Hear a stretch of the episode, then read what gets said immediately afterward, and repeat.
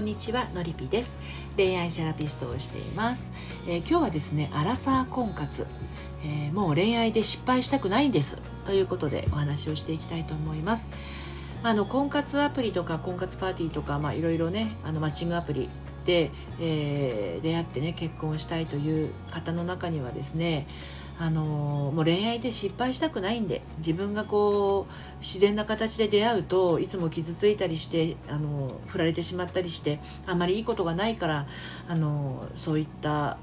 婚活してねあもう安心したパートナーとあの結婚してあの幸せに暮らしたいなって思っている方もいらっしゃるかもしれませんけれどもね。これはあの普通の恋愛もマッチングアプリもまあ、婚活パーティーもあんまり変わらないんですよねその先の問題としては。で自分の感覚の中にあの失恋が怖いとか、えっと、振られるのがみっともないとかね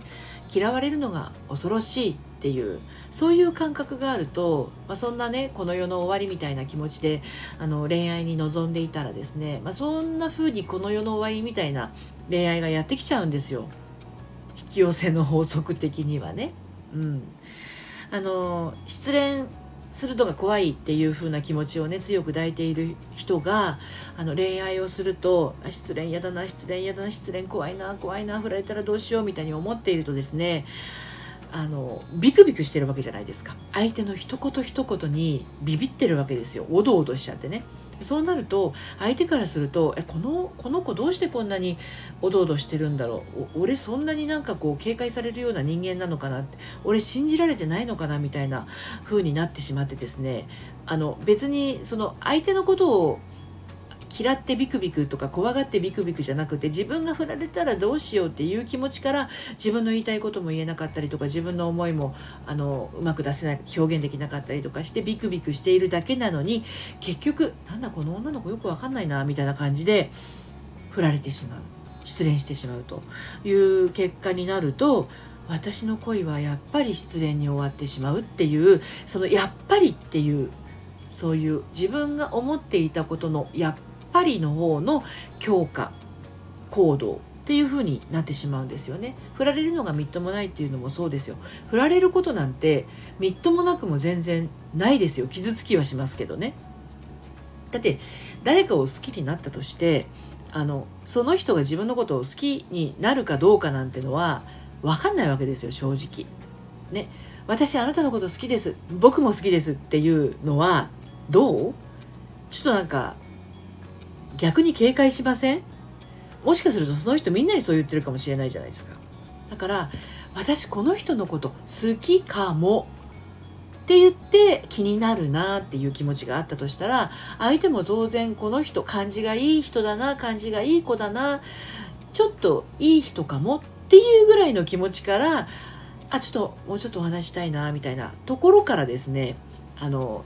一気に気持ちがこう進んでいく場合もあるしあの丁寧に丁寧にこう積み上げていく場合もあるしっていうそれぞれの2人のペースとかパターンっていうのがあのそれこそ2人で紡いでいくようなものじゃないですか。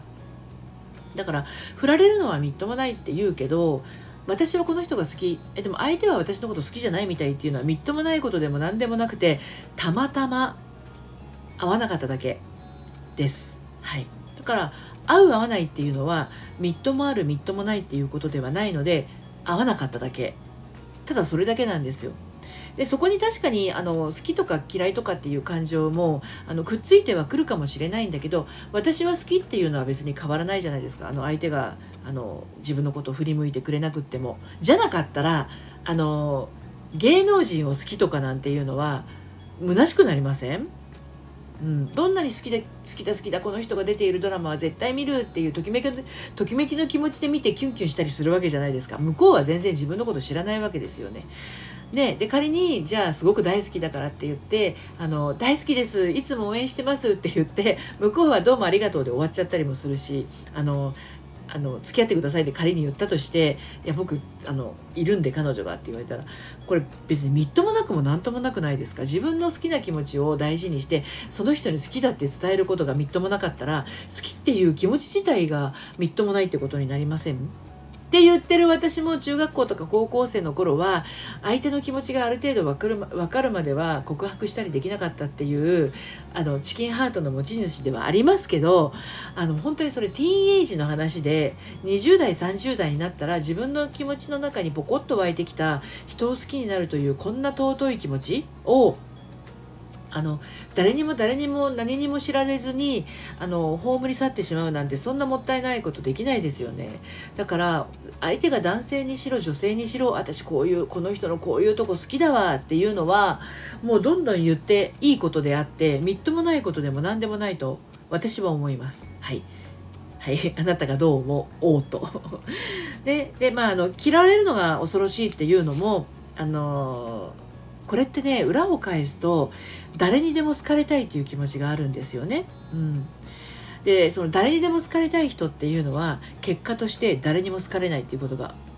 往々にしてあります八方美人タイプね、うん、だから嫌われるのが恐ろしいって言って誰にでも好かれようとしている人っていうのは結局誰にも好かれないっていうことなのであの誰にも嫌われちゃうっていうことで恐ろしい嫌われるっていう世界がやってくるんですよ。ねちゃんとこう辻褄が合ってるでしょ？だから嫌われるのが恐ろしいっていう風に感じるんだったらあの嫌われても私は私の道を行くっていう風にやっていくとですねあの本当に本当にあなたのことをいいなこういう考え方とかこういう感じた方好きだわっていう人が好きになってくれるんですよ。であのこの考え方にあのこの考え方嫌いだわっていう人は逆に好きにならないわけだからそれは自分も望むことじゃないですか例えば今私言いたいこと言ってますよ6分過ぎ6分近くいろんなこと言ってるけれどこれ途中でもう嫌になっちゃった人は途中でやめるわけですよ聞くのを。だけどえそういう考え方もあるのかこんな風にはっきり言ってくれるあののりぴさんって意外と好きかもっていう人がいるかいないか分かんないけどあのもしそういう人がいたとしたら多分私もその人のこと好きなんですよ。ね、こんなに言いたいこと言ってあの自分の考えていることだけを言っているのにもかかわらずあのそれはそれで私は自分の言いたいことを言ってるので私は自分のことが好きですよ。だけどあのそれを聞いてあこういう考え方もあるよね。うんそういう考えも好きかもっていう人がいたとしたらそれ気が合う人じゃないですか。ね。なのでめちゃめちゃ気が合う人です。私もあなたのことが大好きです。こんな7分30秒も聞いてくださって今日もありがとうございました。なんか取り留めもなくなっちゃいましたけど、だからもう恋愛で失敗したくないんですっていう人は恋愛はしない方がいいです。